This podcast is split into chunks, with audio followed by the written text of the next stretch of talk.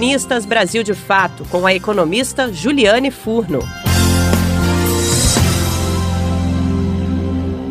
Banco Central Independente e depósitos voluntários remunerados. O que, que eles significam? Na semana passada, o Senado Federal Brasileiro aprovou dois projetos importantes que tratam da função do Banco Central e da política monetária de forma mais geral.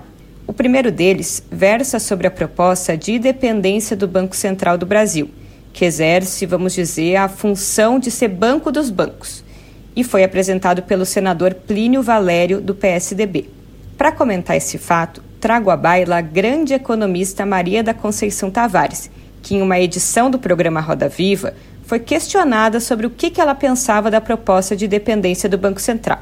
Tavares devolveu a pergunta de forma bem categórica. E dependência de quem? A pergunta não é retórica e, na verdade, enseja um amplo debate sobre a tendência liberalizante que circunda nosso país desde os fins dos anos 1980 e que apregoa que o poder político é, por excelência, profano e corrupto enquanto o mercado é sagrado e incorruptível.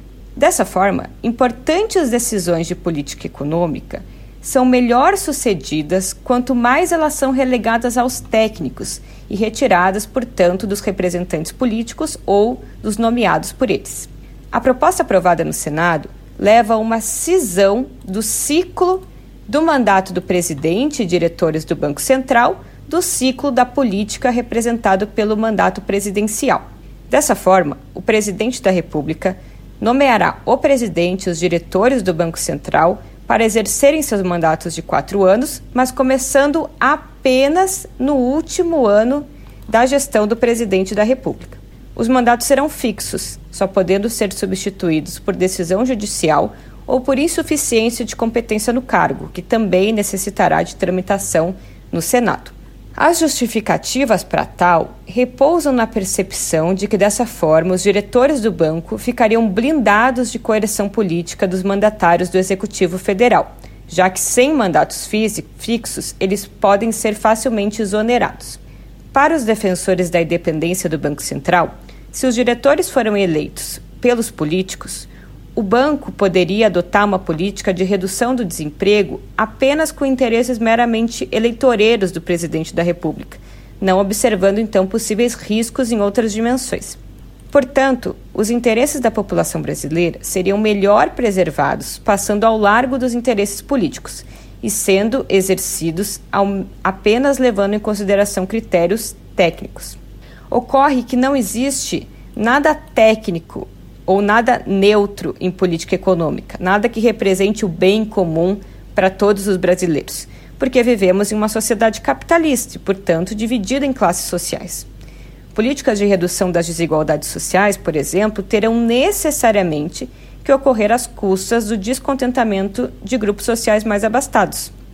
Além disso, um Banco Central independente poderia operar uma política de elevação dos juros em meio a uma recessão econômica por critérios técnicos, por exemplo, em contrariedade a uma proposta política ganha nas urnas que tivesse como sustentáculo a elevação do investimento e do consumo. Além disso, não existe espaço vazio na política. Se o Banco Central for independente do Estado, ele será dependente de algum outro grupo social, sendo então mais facilmente capturado por interesses do setor financeiro. No Brasil, por exemplo, quem regula a concorrência interbancária é o Banco Central e não o CAD. Assim, se o Banco Central for capturado pelos interesses do setor financeiro, dificilmente ele poderá operar uma política de ampliação da concorrência interbancária ou redução dos spreads, por exemplo. É a raposa cuidando do galinheiro. A política monetária é uma das principais políticas do rol da política econômica.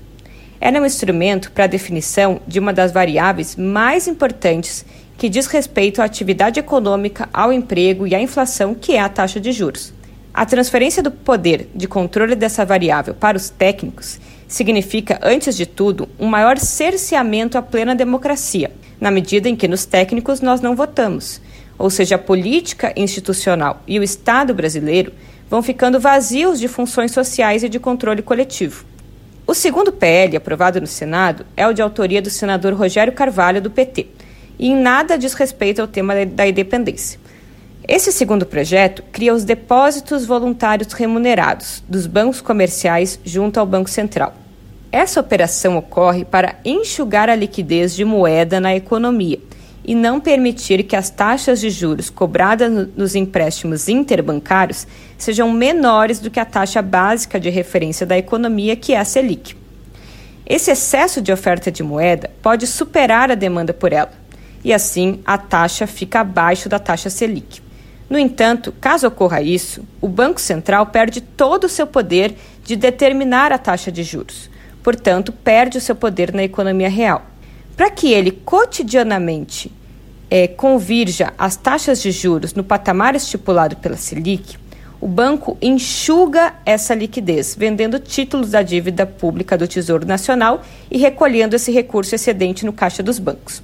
Ao fazer isso dessa forma, que denominamos de operação compromissada, o estoque de dívida pública brasileira se eleva.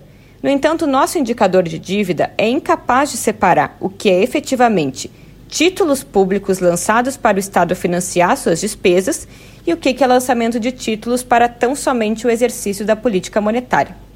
Assim, a proposta de Rogério Carvalho apenas cria um novo instrumento para a gestão da política monetária, com nenhuma diferenciação em relação ao quanto e como o Estado remunera o excesso de caixa dos bancos comerciais, mas tão somente como uma modificação contábil, a saber, Agora, as operações não serão contabilizadas na dívida federal. Um instrumento mais adequado e usado por quase todos os bancos centrais do mundo, para dar mais transparência e separar o que é laranja do que é banana. Então, não somente essa proposta relega mais transparência ao sistema, mas também separa o que é Tesouro Nacional e Banco Central.